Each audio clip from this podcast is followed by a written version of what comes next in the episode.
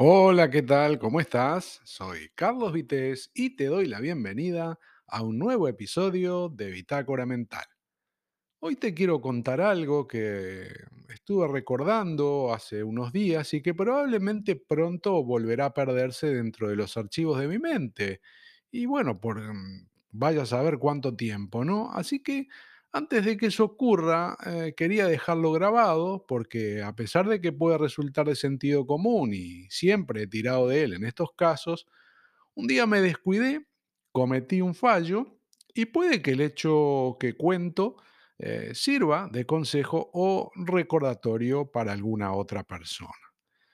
No sé cómo será casarse en España en 2023, sobre todo por iglesia, pero ahora mismo em, estoy cayendo en la cuenta de que en unos días se van a cumplir 30 años desde que di el sí quiero por primera vez. Y si hacía fiesta, por aquel entonces costaba una pasta, ¿no?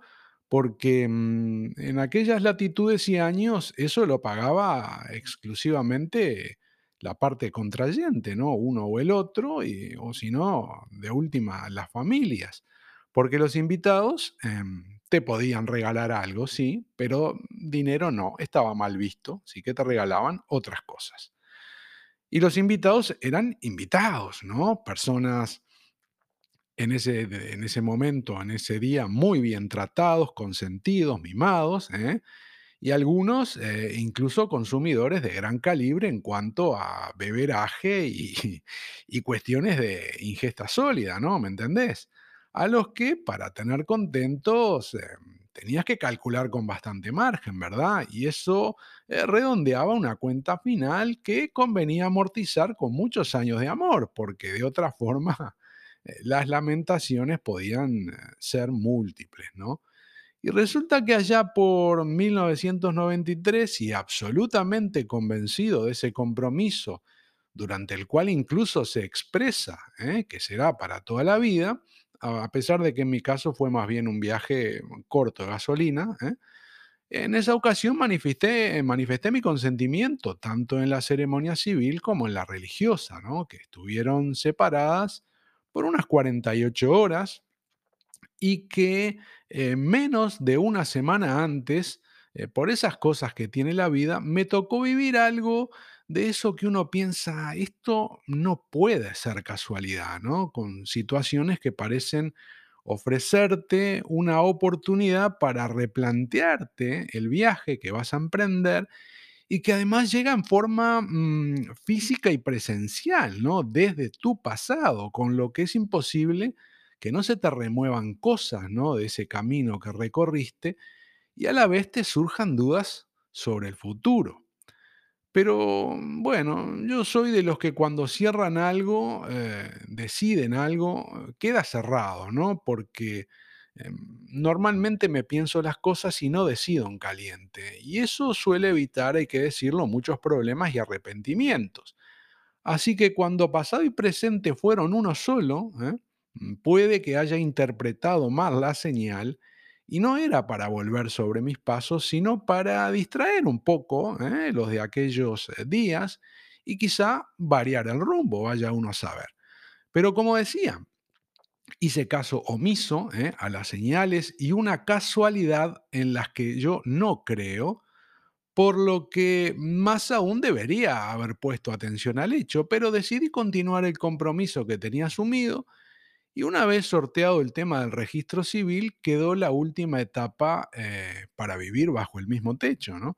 Eh, porque fui de los que legalmente estaba casado, pero eh, siguió viviendo unas horas en casas separadas, ¿no? Hasta que la ceremonia religiosa nos uniera, al menos por un tiempo.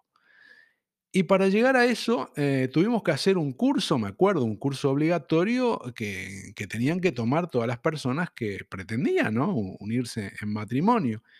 Y en la primera reunión eh, coincidí con un amigo que hacía bastante tiempo que no veía eh, y por eso me enteré ahí mismo de que también había decidido iniciar él una nueva etapa en su vida. em, y por lo último que sé, que ahora hace tiempo que no tengo noticias, eh, él acertó a la primera, ¿no? Algo que a mí mm, me llevó dos intentos. En el curso también descubrí que a la hora de casarse por iglesia, mm, el bill metal tenía un protagonismo superior al que había imaginado porque a la suma que entendía yo como una donación que había que hacer para usar las instalaciones religiosas, para casarte ahí, ¿no? Había otras cuantías ¿eh? a las que hacer frente para poder eh, llevar adelante la ceremonia. Por ejemplo, eh, cuando me preguntaron si íbamos a contratar a, un fotógrafo y si teníamos pensado grabar la ocasión, en ambos casos respondí afirmativamente y sobre el vídeo fui informado de que debería entonces pagar determinada cantidad de dinero por el uso del lugar, ¿no? Una suma eh, evidentemente aparte del presupuesto que uno quisiera asumir al contratar, como es normal, a un profesional que se encargue de registrar las imágenes, ¿no? Eh, tal parece que la energía eléctrica por aquellos días también tenía a mal traer a unos cuantos, ¿no? Porque ya sabemos que cuando se graba en vídeo se necesita, bueno, cierta luz y por aquel entonces al menos eh, iban conectadas a la red eléctrica. Eh, también salí de mi ingenuidad en lo que correspondía a ciertas flores que se veían en el ambiente, em, sobre las que lancé una pregunta que pretendía ser de trámite rápido, ¿no? Obteniendo una confirmación simplemente. Pero resultó que eh, no había un mínimo decorativo aportado por la casa. Es decir, había que vestir totalmente el lugar porque las flores que había, las flores que estaban ahí, que que uno veía cuando iba, eran de uso exclusivo para eh, las celebraciones que hiciera eh, la iglesia, ¿no? Em, también pagamos para que además de la música pregrabada, esa archiconocida por todos, em, que suena cuando, ya sabes, eh, se está casando alguien, en determinados pasajes queríamos que hubiera mm, alguna voz, ¿verdad? Extra, con un mínimo de, de instrumentos en vivo, y bueno, eso hubo que pagarlo también aparte, pero me pareció em, aceptable, ¿no? Y sinceramente no recuerdo otros gastos em, allí en la iglesia, pero sí uno em, para evitar un problema muy común eh, por aquellos días. Bueno, mm, no es exactamente un gasto, bueno, ahora te explico. Eh, había un problema por aquellos días y, no sé, mm, quizá todavía sigue ocurriendo, ¿no? Me refiero a la impuntualidad de las novias, aunque también podría ser en el caso de los novios, que además, em, siendo en horarios nocturnos como aquella ocasión y prácticamente todos los casamientos que se hacían por aquel lugar eh, en aquellas épocas, eh, eran de noche y, a veces en horario avanzado, porque había varias, digamos, varios enlaces antes, ¿no? Y claro, todo esto de la impuntualidad era un verdadero dolor de cabeza para todos porque retrasaba em, todo el desarrollo normal eh, que se había eh, previsto, ¿no? Y para mantener este asunto más o menos controlado, ¿eh? aunque no sé con qué resultados o porcentaje de éxito, la verdad, a la hora de reservar la iglesia, que igual tenías que hacerlo seis meses o incluso hasta un año antes de la celebración, te hacían dejar un depósito en garantía, ¿eh? que no era un disparate, pero servía para al menos mm, de alguna forma disuadir un poquito, ¿eh? Eh, em, sobre todo ah, en el caso de las novias, aunque también podría ser por parte del novio, para que no se hicieran esperar más de la cuenta, ¿no? Em, Creo que recuerdo bastante mm, exactamente la cantidad, pero bueno, trasladándolo al día de hoy, en 2023, eh, vamos a, decir que podrían ser unos 300 euros, mm, quizá un poquitito más, ¿eh? porque son 30 años. Puede ser un poquito más de 300 euros. Quizá no llega a 400, pero anda ahí, a medio camino quizá. Y era un dinero que recuperabas eh, una vez que la novia llegaba a la iglesia. Es decir, en la puerta, ¿verdad? Había una persona que estaba controlando todo esto de los horarios y cuando llegaba el coche con la futura contrayente, segundos antes de encender todas las luces, abrir las puertas y que comenzara la música eh, de la marcha nupcial, la persona esta eh, se encargaba de avisar ¿eh? si, el, si el cronograma estaba ok, ¿no? Y así ocurrió conmigo. eh, muy poco antes de entrar en escena, por decirlo así, mm, me avisaron de que todo iba según los horarios, que mi futura esposa había llegado dentro del estrecho margen eh, permitido, había ahí un pequeño margen, y casi ya dirigiéndome al altar, porque tenía que salir, procedieron a devolverme en efectivo el depósito que había dejado ese en garantía, ¿no?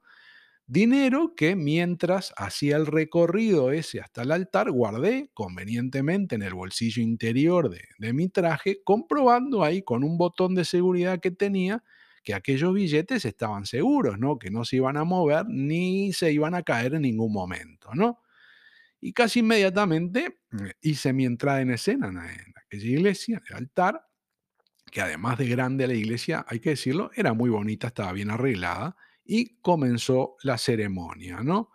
Eh, una ceremonia normal, pero con, mm, digamos, dentro de las opciones posibles que había, se podía hacer más larga, un poco más corta, decidimos hacerla, digamos, más bien corta, ¿no? Porque la noche era larga ya de, por sí.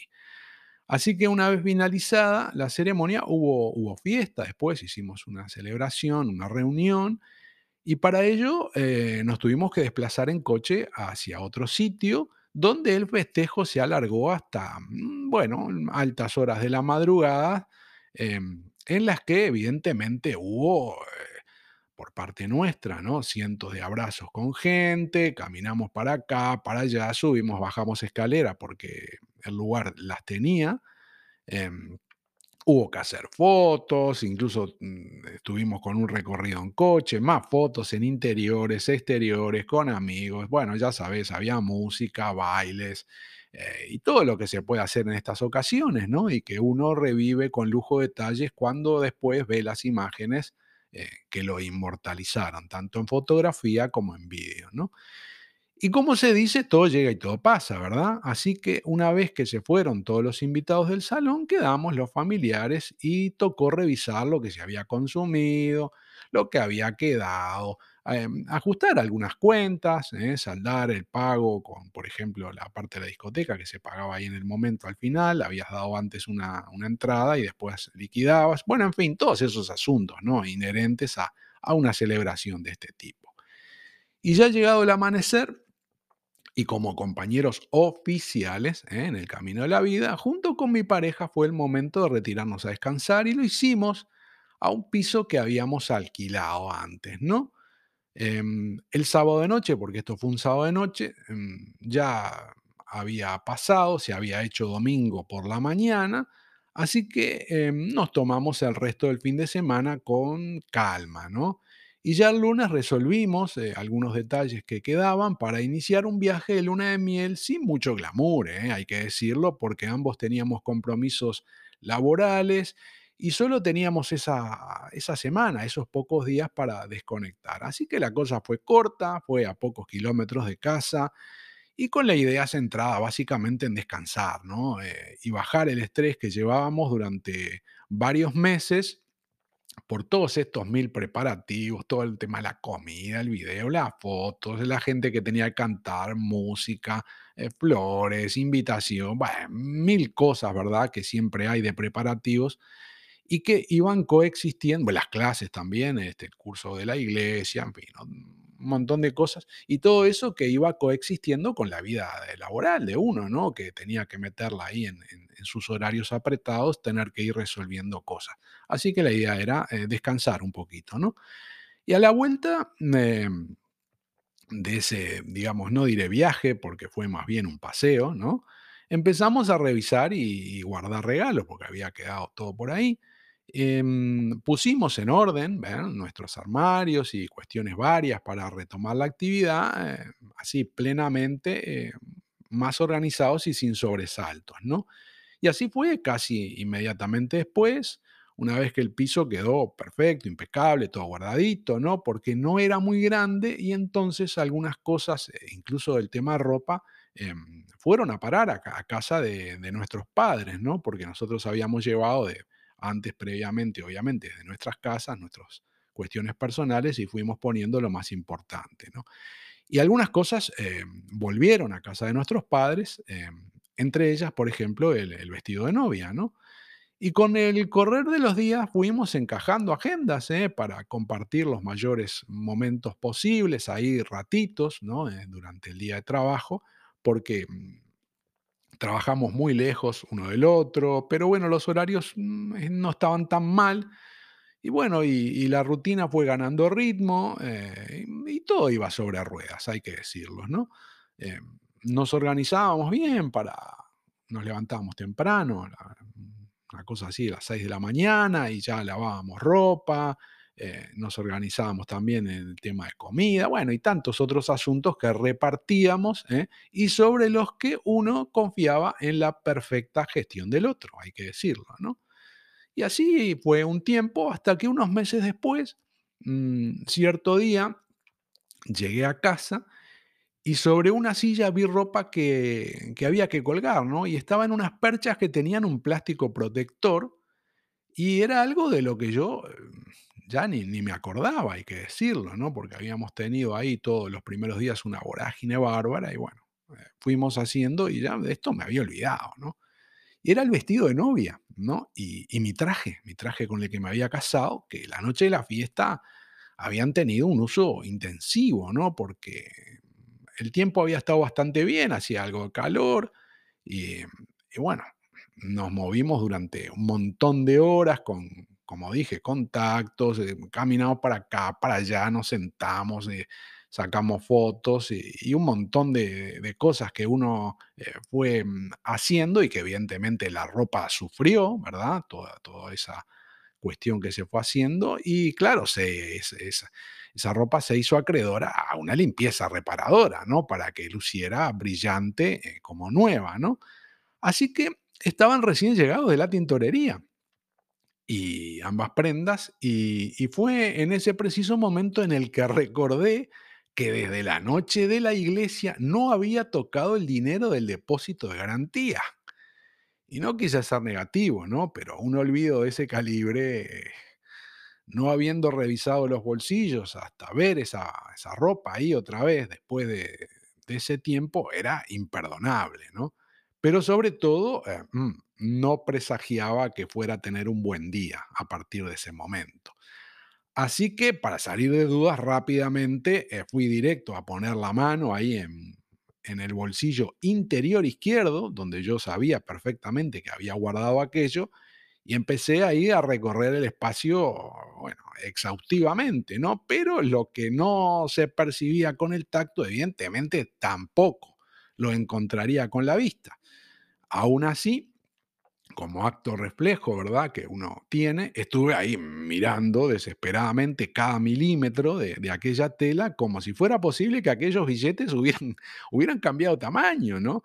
Y la verdad es que sí, habían cambiado, ¿eh? Pero no de tamaño, de manos, porque mm, tampoco estaban en los otros bolsillos.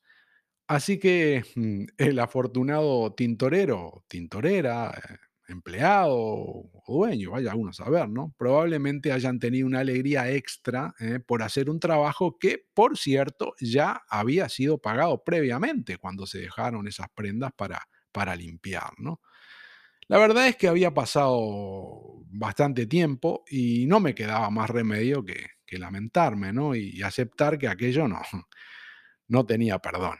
Eh, había sido la forma más estúpida, hay que decirlo, de perder, eh, como había mencionado, entre 300 y 400 euros de hoy, cantidad que había recuperado merecidamente aquella noche tan importante porque además de una cuestión de respeto hacia los invitados, ¿eh? no estaba la cosa para eh, regalar ese dinero simplemente por ser impuntuales, ¿no?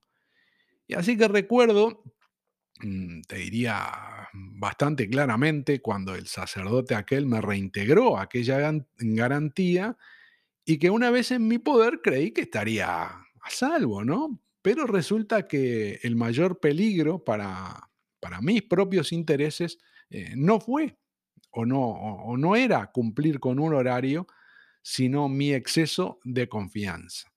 Eh, por eso, eh, siempre conviene tener presente, ¿no? Aquello de más vale no fiarse ni de, ni de la propia sombra, ¿no? Y esto es lo que te quería contar hoy, una de esas cosas que normalmente nos dan vergüenza y, no queremos decir porque normalmente queda más simpático, ¿no? Más ganador contar las ganadas y no las perdidas, pero la vida está hecha así, ¿no? De aciertos y errores, errores muchas veces evitables, como este caso, pero lo más importante de todo es aprender de ellos y, como se dice, no tropezar dos veces con la misma piedra. Soy Carlos Vitéz y hasta aquí el episodio de hoy de Bitácora Mental. Gracias por tu tiempo, muchas gracias por escuchar este episodio y te espero en el próximo. Chao.